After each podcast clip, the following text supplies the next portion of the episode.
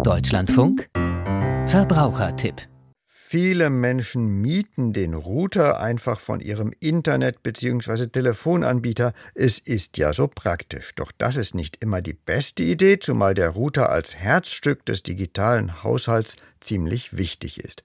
Manche Router können mehr als andere und beim Thema Sicherheit gibt es auch Unterschiede.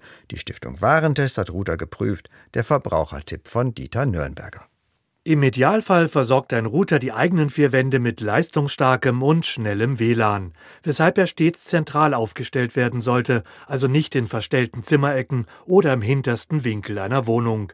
Denn die optimale Signalabdeckung durch den Router ist stets abhängig von der Umgebung, so Benjamin Barkmeier von der Stiftung Warentest. Es liegt daran, dass jede Wohnung, jedes Haus immer ein bisschen anders ist. Die Größe natürlich, der Zuschnitt, aber auch die verbauten Materialien bis hin zu den Möbeln, die im Haus rumstehen, können Einfluss darauf haben, wie gut das WLAN-Signal an bestimmten Stellen im Haushalt ankommt. Darüber hinaus gibt es natürlich häufig das Problem, dass die Signale von Nachbarn das eigene WLAN stören können und so die Performance unter Umständen einschränken. Die Warentester untersuchten acht Router mit integriertem Modem. Doch warum sollten sich Kunden überhaupt einen eigenen Router anschaffen? Schließlich stellen die meisten Internetanbieter ihn als Mietgerät zur Verfügung und versprechen auch einen Wartungsservice. Doch kaufen ist meist billiger. Ein Beispiel. Die Fritzbox 7590 AX kostet ungefähr 279 Euro. Wenn man jetzt ein Mietgerät nimmt, und da gibt es ja auch Anbieter, die zum Beispiel eine Fritzbox bereitstellen, dann kostet diese ungefähr 7 Euro pro Monat. Wenn man das mal hochrechnet, auf fünf Jahre sind das 420 Euro also 140 mehr, als wenn man das Gerät einfach im Handel gekauft hätte. Zudem unterscheiden sich die Testmodelle bei den Stromkosten. Der sparsamste Router verbraucht hier 15 Euro im Jahr, der teuerste 56 Euro.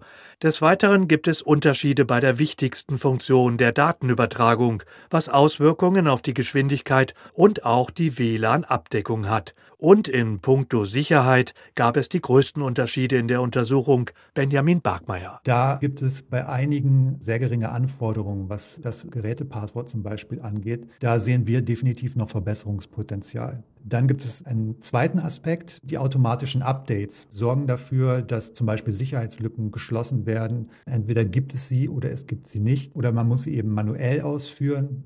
Für uns ist daher wichtig, dass die Router von sich aus schon mit automatischen Updates versorgt werden. Immerhin fünf Router bekamen bei der Handhabung eine sehr gute Bewertung. Sie lassen sich dank Anleitung und einfacher Menüführung leicht in Betrieb nehmen. In der Untersuchung vorn lagen zwei Fritzboxen des Anbieters AVM für 179 bzw. 279 Euro, beide mit dem Kürzel AX, das steht für Wi-Fi 6, den derzeit aktuellen und somit auch schnelleren WLAN-Übertragungsstandard. Nur knapp dahinter der Speedboard Smart 4 der Telekom für 162 Euro. Und noch ein Hinweis. Die meisten Router in der Untersuchung verfügen über drei oder vier kabelgebundene LAN-Anschlüsse. Man sollte sie auch nutzen, sagt Warentester Benjamin Bergmeier. Wenn Sie jetzt zum Beispiel mal an einen Smart TV oder einen Homeoffice-PC denken, die bewegt man nicht. Und wenn man die mit LAN-Kabel verbindet, haben die A eine sehr viel störungsfreiere und schnellere Übertragung, als man sie mit WLAN hinbekommt. Und zum anderen entlastet das natürlich auch, weil die Geräte eben nicht mehr das WLAN-Netz belasten. Und da die aktiven WLAN-Verbindungen in der Regel mehr Strom verbrauchen, kann auch so noch etwas gespart werden.